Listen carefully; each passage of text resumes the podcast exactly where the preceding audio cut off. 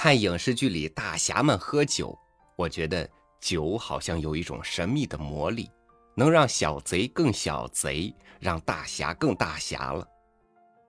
生活当中我不会喝酒，沾酒就醉，但是我却喜欢看别人喝，看他们喝出个不同寻常来。与您分享李娟的文章《喝酒的人》。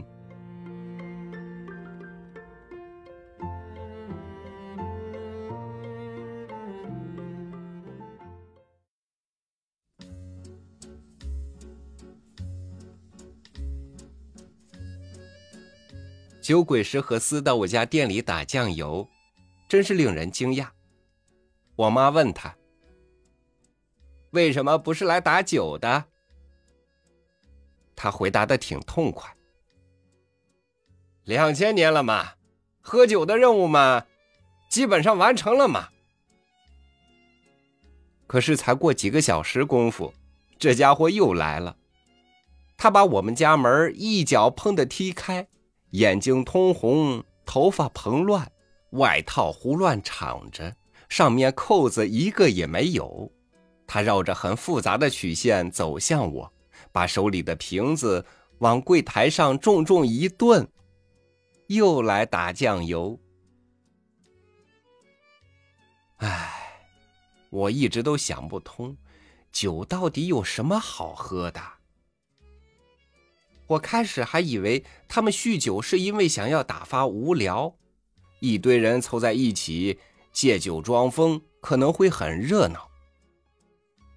可是后来，我又发现还有很多人都更愿意孤独的喝酒的，比如杰恩斯别克，偶尔会悄悄的进来，让我们给来一瓶二两装的二锅头。靠着柜台，慢慢的享受似的啜着。冷不丁一有人进来，就迅速把酒瓶盖一拧，口袋里一揣，然后若无其事的和来人打招呼，耐心的等着对方离开，然后又继续掏出来享受，像是一个馋独食的孩子一样。显然，酒带给他的乐趣肯定不是我一直认为的。那种通常电视剧和小说书里才会解释出来的麻醉呀、逃避呀之类的说法，更多的人是只让我们给斟一杯散酒，接过来就一饮而尽，然后咂着嘴付钱，满意的离去，掀开门帘大步走进外面的寒冬之中。那样的一杯酒，我们卖五毛钱。我喜欢这样的喝酒的人，我觉得他们真的把酒当成了一样好东西来品尝。酒在他们那里，最次也是一种驱除寒冷的必需品，而不像那些群聚拼酒的人，又唱又跳，又喊又叫的，喝到最后，估计给他上点白开水，他也无所谓了，甚至分不清了，照样兴奋的要死。我觉得，我觉得他们不珍惜酒。还有另外一类酗酒的人，占了喀乌图酒鬼中的大多数，总是在以一种非常可怕的、可以称之为精神的态度在酗。他们狂饮烂醉，大部分时间却是沉默的，而且毫无来头的、固执的鄙夷一切稍有节制的行为。他们喝酒的状态与程度，往往有一定规律可循。在酒台边站着喝或坐着喝的人，可能刚刚开始喝，或只喝了一瓶；盘腿坐到柜台上喝的。一般来说，两瓶已经下肚了。至于高高站到柜台上面，低头顶着天花板的，不用说，已经喝到第三瓶。假如喝到第四瓶的话，就全睡在柜台底下了。当然也有例外，比如加纳尔喝过四瓶，就一定会踩着墙头上房顶的；而密列提喝到第四瓶。通常会跑到河边，从桥上往下跳。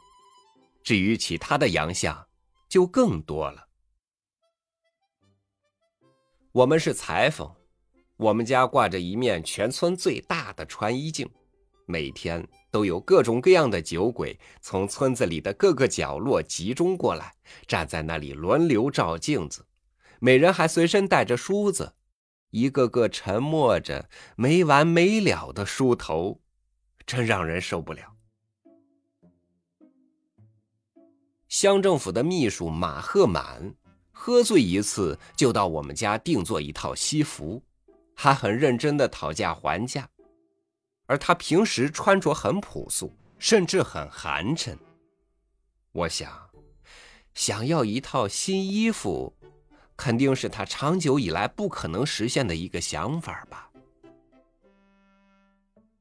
还有河西的巴汉，每次喝醉了就挨家挨户还债。而我们家里的电老虎塔什肯喝醉了，肯定是挨家挨户收电费，收完电费后，再跑到房子后面挨家挨户的掐电。我们毫无办法，只能点着蜡烛生着气，等他酒醒后来道歉。通常在道完歉、接好线后，他还要再讨一杯酒，喝了才走人。塔什肯带的那个小徒弟。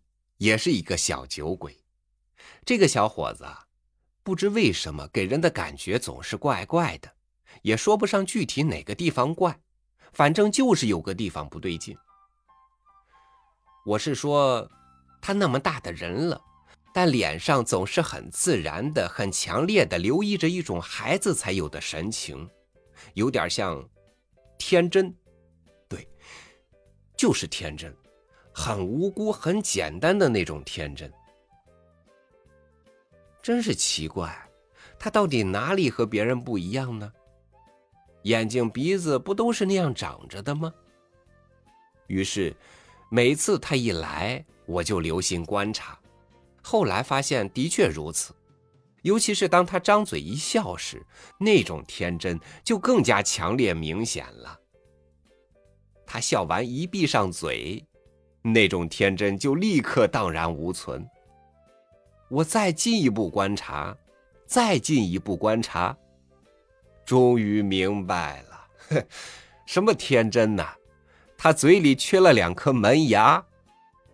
不用说，肯定是酒喝多了跌掉的。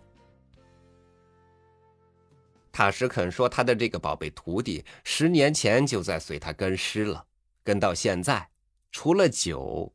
什么也没学到手，也的确如此。这家伙帮我家接一个小线头，还被电打得龇牙咧嘴的。不过他会修电灯开关，我家的电灯开关有一段时间有了问题，连续拉五六下灯才亮。他过来修了一下，修的他只拉三四次就可以亮了。可能每个村子都会有这样的一帮小伙子。还没熬到可以死心塌地的去老老实实种地的年龄，但又没勇气出去闯荡一番，便天天哼着被译成哈文的汉族流行歌，成群结队的四处混酒喝。他们七嘴八舌的围攻我：“妹妹，不行啊，我们实在没钱呀。”等喝的差不多了，就说。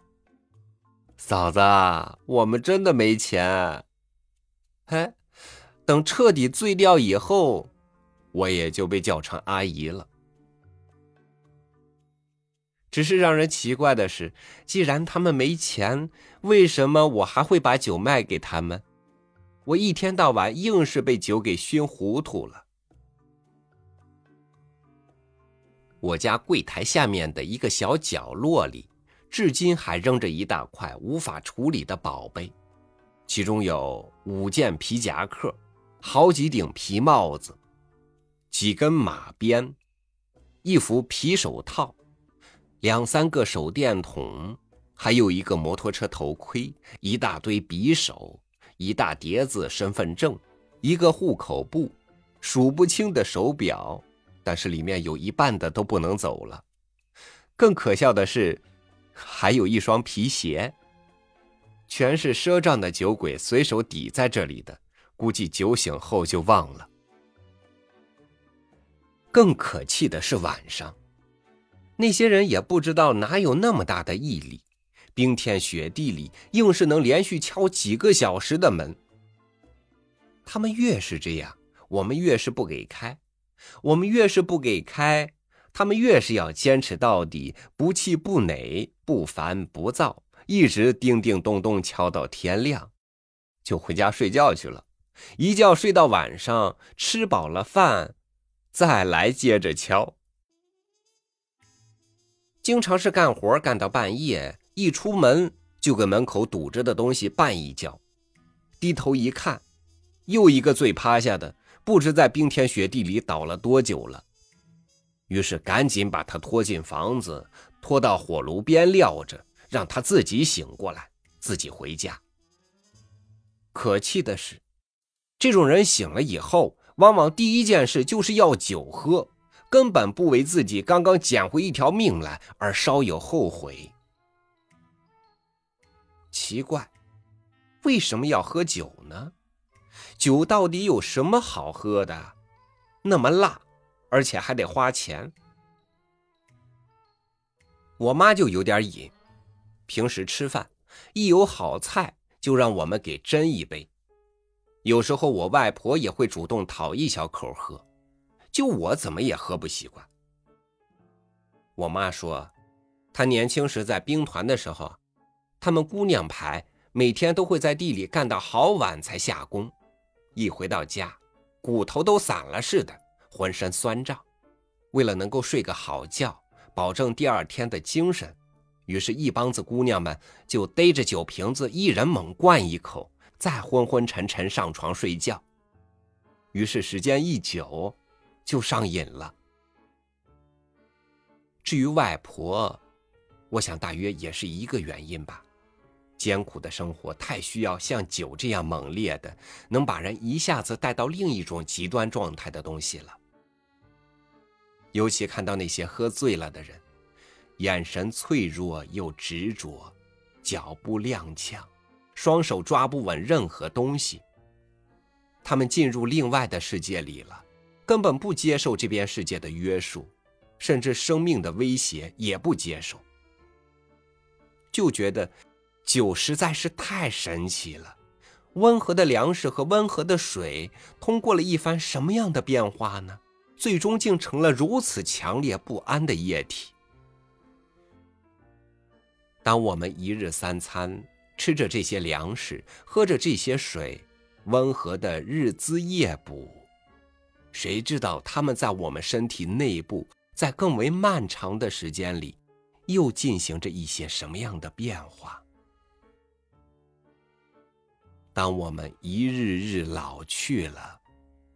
身体被疾病打开了各种各样的缺口。当我们拄杖蹒跚的走，神志也渐渐模糊了。人的一生是不是也是一场缓慢的酗酒过程吧？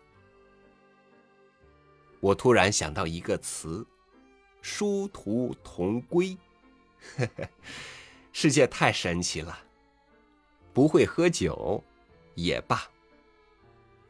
对了，我所知道的汉族人喝醉酒的话就很没意思了。通常的情景只会是两个人面对面跪着，没完没了的道歉，然后再抱在一起痛哭。额外说明的是，卡乌图平常没什么汉人，这些都是夏天来打工的民工，帮助盖卡乌图寄宿中学的新教学楼。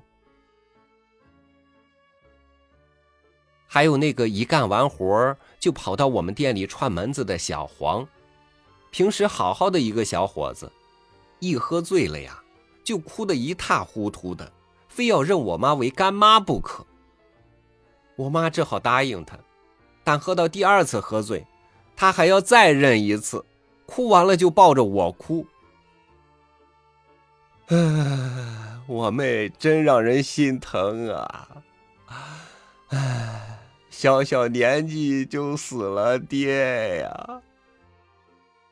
我很生气，因为我爹还没有死。